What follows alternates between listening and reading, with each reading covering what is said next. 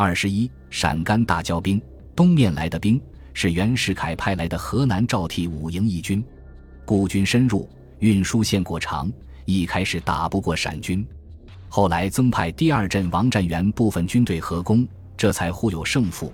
张方率领的东路陕军潼关三德三师搞成相持状态，战火随着南北和谈的起伏打打停停，虽然艰苦，并不危险。和谈一旦成功。双方立即言和。西面不同，陕甘总督长庚奏请起复生允为陕西巡抚，再奏请启用停职的回族骁将马安良，招募回兵十四营，又将甘肃省陆军混成协改编成巡防营，凡军官可疑者一律清除。攻陕之战，以升云同北路，军捻三营，由京川东进，以陕甘提督张行之统南路。由陇南东进，甘肃的风气闭塞，在辛亥各省中相当突出。清末立宪运动中三次国会大请愿中，根本没有甘肃的代表。甘肃咨议局局长张林彦、副议长刘尔信都是翰林出身。咨议局虽然是立宪运动的产物，他们却与前陕甘总督声允同调，对立宪不感兴趣。武昌事变之后，他们倒很热衷于迎暖。一面不断通电反对共和，一面竭力东进，希望为皇上、皇太后打出一条偏安之路。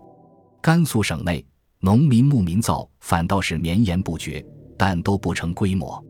以辛亥年阴历六月初的李旺起义为例，李旺到过汉中，与当地革命党人有联系，还带回了所谓孙文的《讨满檄文》，但他认为西北民智未开，要发动民众。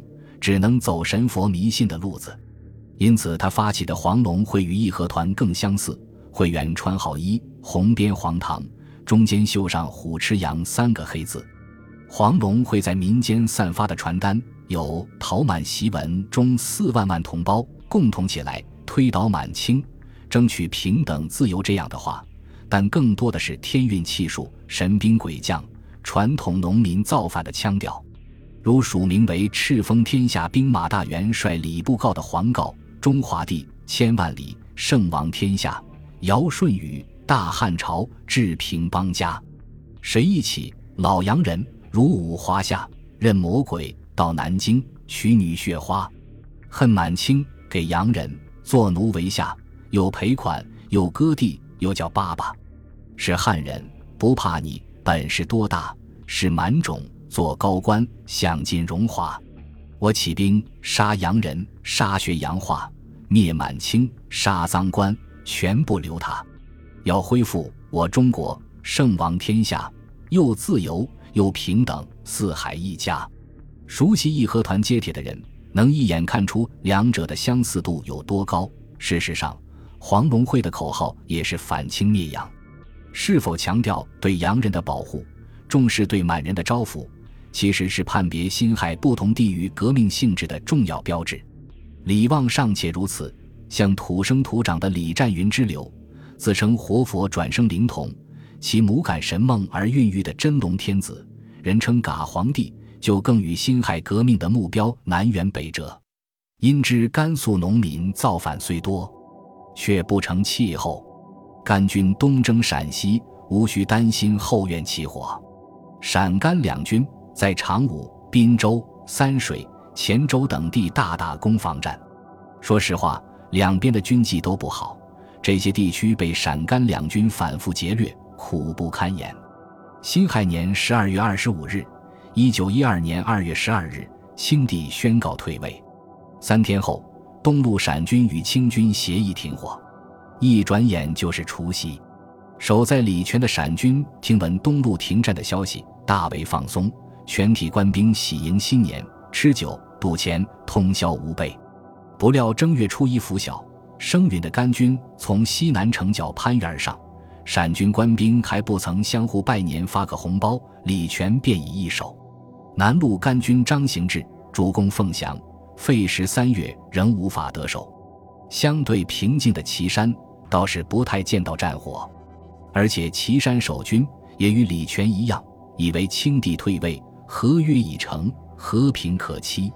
年刚刚过完，这日正好是县令李千吉结婚，守城官兵全都聚集在县衙吃喜酒，城头上只留了十几念名守军，喝了一天的酒，唱了一天的戏，正琢磨着过门三天无大小，是不是闹闹县太爷的洞房？枪声大作，岐山城中已遍布甘军，新郎县令立被诛杀，甘军盘踞八天，小小的岐山县城死伤过千。被搜掠一空，把时钟拨回到新年之前，清帝退位的那天，旧历十二月廿五日，住在黔州的西路陕军统领张云山接到了黎元洪黎副总统来电，南北议和已成，即日停战。但是探报甘军声云那方面调兵频繁，全无停战的迹象。旁边有参谋说：“会不会他们还不知道停战的消息？”啊？那得派个使者去告知他们，就我去吧。这位叫雷恒言，就是礼泉本地人，任行营执事官。张云山看他胆气甚豪，就威他为奉命全权代表出使清营，为他在黔州南门外置酒送行，各标营发炮三响，以壮行色。雷恒言次日到了声允营中，刚准备开读黎元洪来电，就听声允下了令，斩。雷恒言全明白了，这老小子知道议和停战的消息，却密不向甘军宣布。他还想打，他一边被行刑士兵往外推，一边大声喊：“南北议和，天下一家，陕甘两省本为兄弟，为何还要厮杀？”话没说完，嘴已被堵上。声允下令将雷恒言割耳、削鼻、挖心，尸首弃于枯井。只终归包不住火，恶战持续到了元宵节，大家都知道了南北议和的消息。张行志是打下岐山之后才得知，攻城之日已是停火之时。早知道，谁还卖这个命啊？马安良对声云隐瞒情报的做法也极为不满，而且身为回民，他还收到不少在京回族名人的来电，劝说陕甘两地息兵解纷。袁世凯方面也有了通电，袁大头当上民国总统，脸色一变，本来是攻陕的赵梯义军，一声口令，就地变成了袁陕的民国部队，摆出一副要来攻打甘肃的架势。马安良决定自行与陕军停战，就在黔州签了合约，回师甘肃，只剩了声允这个陕西巡抚了。壬子年的正月里，陕西方面不断的跟声允联络，希望陕甘全面停火。宣统都退位了，你还在打什么打？这个满洲人真是不可理喻。声允则一直不愿和谈，似乎退位议和这些事与他无关。